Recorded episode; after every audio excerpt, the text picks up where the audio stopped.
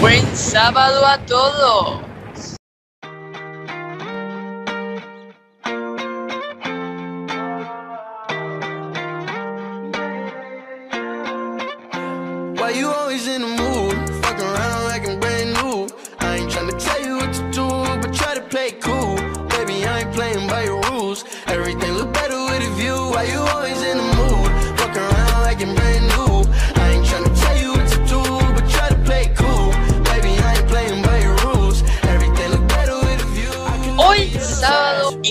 Inauguramos la sección de casos paranormales y criminales.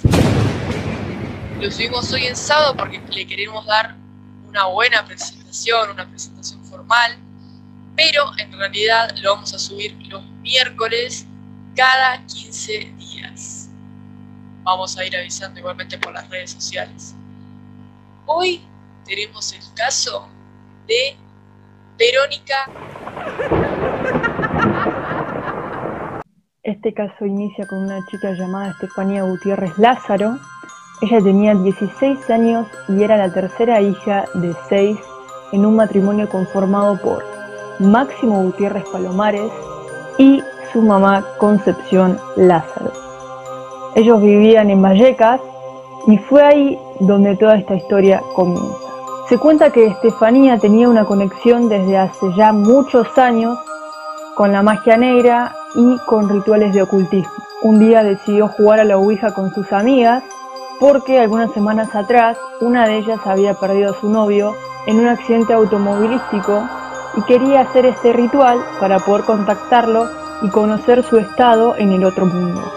Sin embargo, mientras estaban haciendo este ritual, una profesora llegó, agarró la tabla Ouija, la partió en dos y todo lo que ellas estaban haciendo salió volando.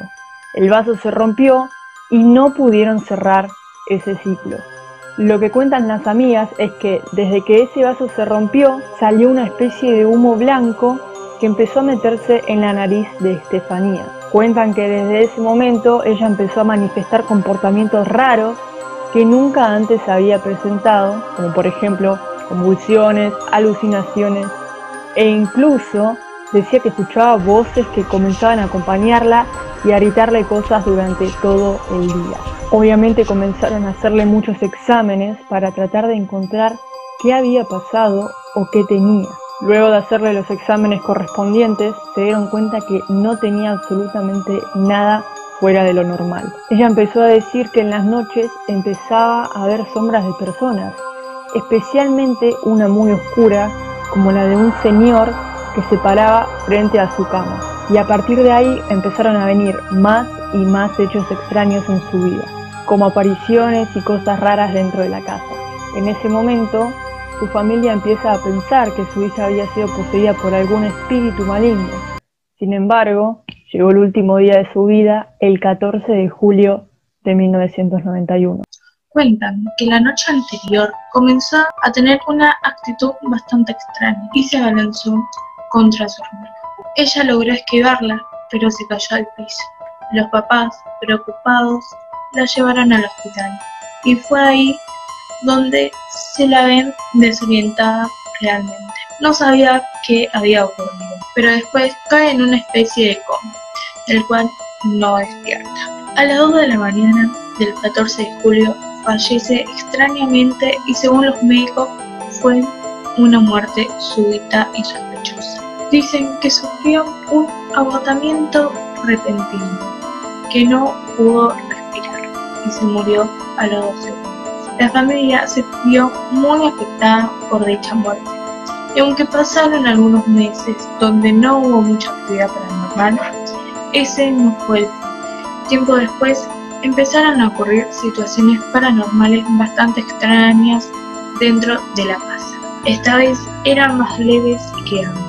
Comenzaron con las típicas situaciones de que se mueven las cosas, se abren las puertas, se escuchan pasos, se rompen cosas, pero ya comenzó a aumentar cuando la mamá de Estefanía empezó a escuchar la voz de ella diciéndole que se cuide y que la ayudara porque había una presencia muy fuerte dentro de la casa. Y ahí fue cuando la mamá empezó a pensar que esa presencia de la que le hablaba, incluso la presencia que torturó por muchos meses a su propia hija, era la presencia de su propio padre. Parece que la mamá nunca tuvo una buena relación con su papá. Y según cuentan, este hombre le prometió a ella justo cuando iba a morir que le haría la vida imposible en la otra vida.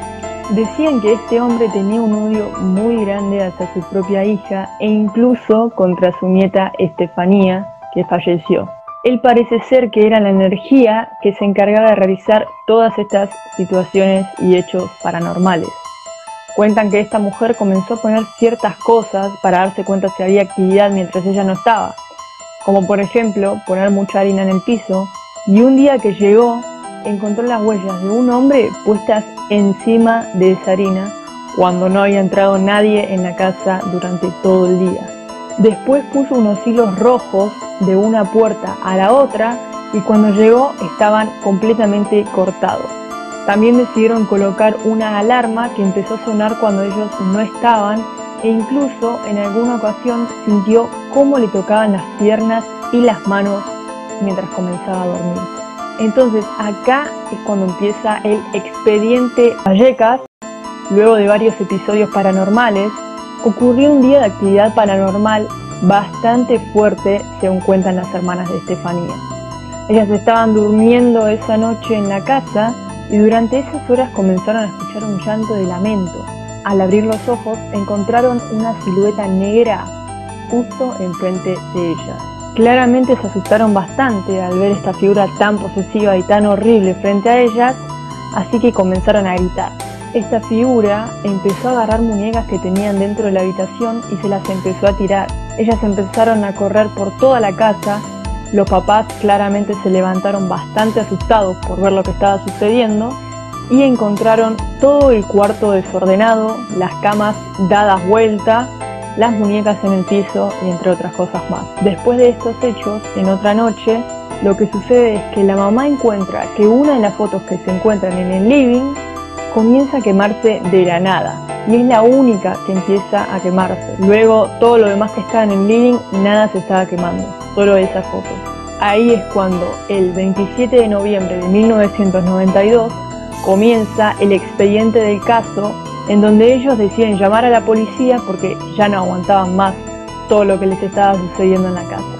Decían que comenzaron a moverse todos los crucifijos que estaban dentro de la casa de arriba a abajo También se materializó una figura humana negra en el pasillo de la casa que les dio mucho miedo. Entonces deciden llamar a la policía para decirle lo que estaba ocurriendo. Y fue ahí donde tres policías llegaron a la escena para encontrarse lo que en unos días se llamarían el expediente de Vallecas. Básicamente, la policía se vuelve testigos de estos fenómenos sobrenaturales. En ese momento, ellos fueron testigos de esa sombra, también generándoles bastante miedo. Luego comenzaron a ver cómo la puerta de un mueble que estaba completamente cerrada se abrió de par en par de la Luego vieron como algo arañaba un cuadro de Jesús y dejaba sus marcas que parecían como tres caras. Ellos se quedaron completamente en shock con la situación y tenían que dar un reporte de lo que estaba ocurriendo en la casa. Este expediente especifica tres cosas que ellos vieron y dejaron constatadas. Este documento dice que es uno de los primeros documentos que consta por parte de la policía y otros testigos actividades paranormales dentro de una casa. El primer punto decía, pudieron oír y observar cómo una puerta de armario perfectamente cerrada, cosa que comprobaron después, se abrió de forma súbita y antinatural, desencadenando una serie de sospechas serias. Después hicieron un segundo apartado en el expediente que decía, no habían salido de la sorpresa y comentando la misma se produjo un fuerte ruido en la terraza donde pudieron comprobar que no había nadie para sospechar, por tanto aumentaron y se reforzaron hasta confirmarse momentos después y pudieron percatarse y observar cómo la mesa que sostenía el teléfono y concretamente un mantel apareció una mancha consistente identificada como baba.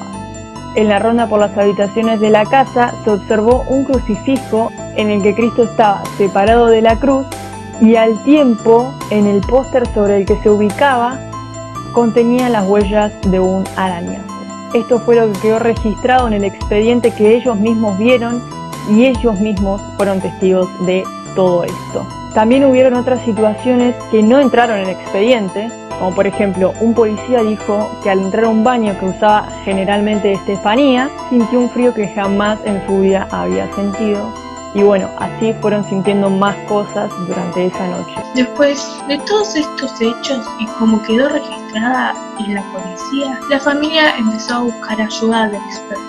Empezaron a llegar diferentes parapsicólogos a esta casa para investigar lo que estaba ocurriendo e incluso hicieron bastante problemas sobre los hechos. Hay uno en específico que se publicó en el Diario de España, donde se ve a unos parapsicólogos investigando y dicen que el espíritu se metió en una de las investigadoras. Lola ocupa su cuerpo cuando ella entra en trance para comunicarse con la niña. ¡Vuelve! ¡Vuelve! ¡Vuelve! ¡Vuelve! ¡Vuelve! ¡Vuelve! ¡Vuelve! Los Gutiérrez dicen vivir asustados, pero no se mudarán de casa porque según los expertos en esoterismo, los fantasmas les seguirán allá donde vayan. Te digo que vuelvas. ¿Me conoces? ¡Que vuelvas! ¡Vuelve! Después de presencia de varios parapsicólogos, de limpieza, de lecturas que le hacían a ese lugar, parece que se confirmó que la presencia más negativa era la del abuelo y la más débil que sí parecía ser la de Estefanía. Ellos siguieron presentando cosas raras, así que decidieron vender la casa y mudarse a otro lugar. Sin embargo, parece que se acabaron los fenómenos paranormales y la familia que pasó a vivir al lugar dicen que nunca sintieron nada, que realmente nunca sufrieron de estos fenómenos y que tienen una vida completamente normal.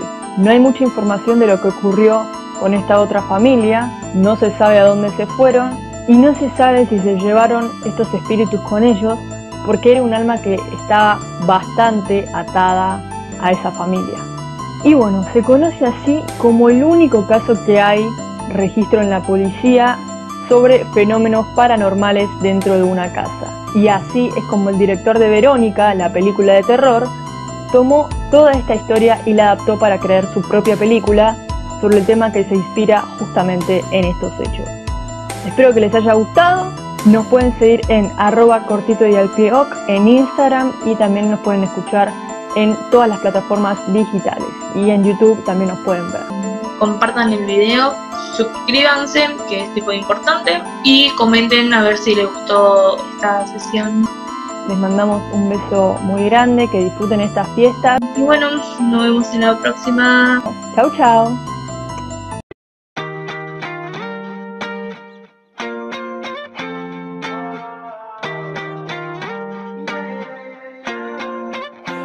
Why you always in the mood? Fuck around like I'm brand new.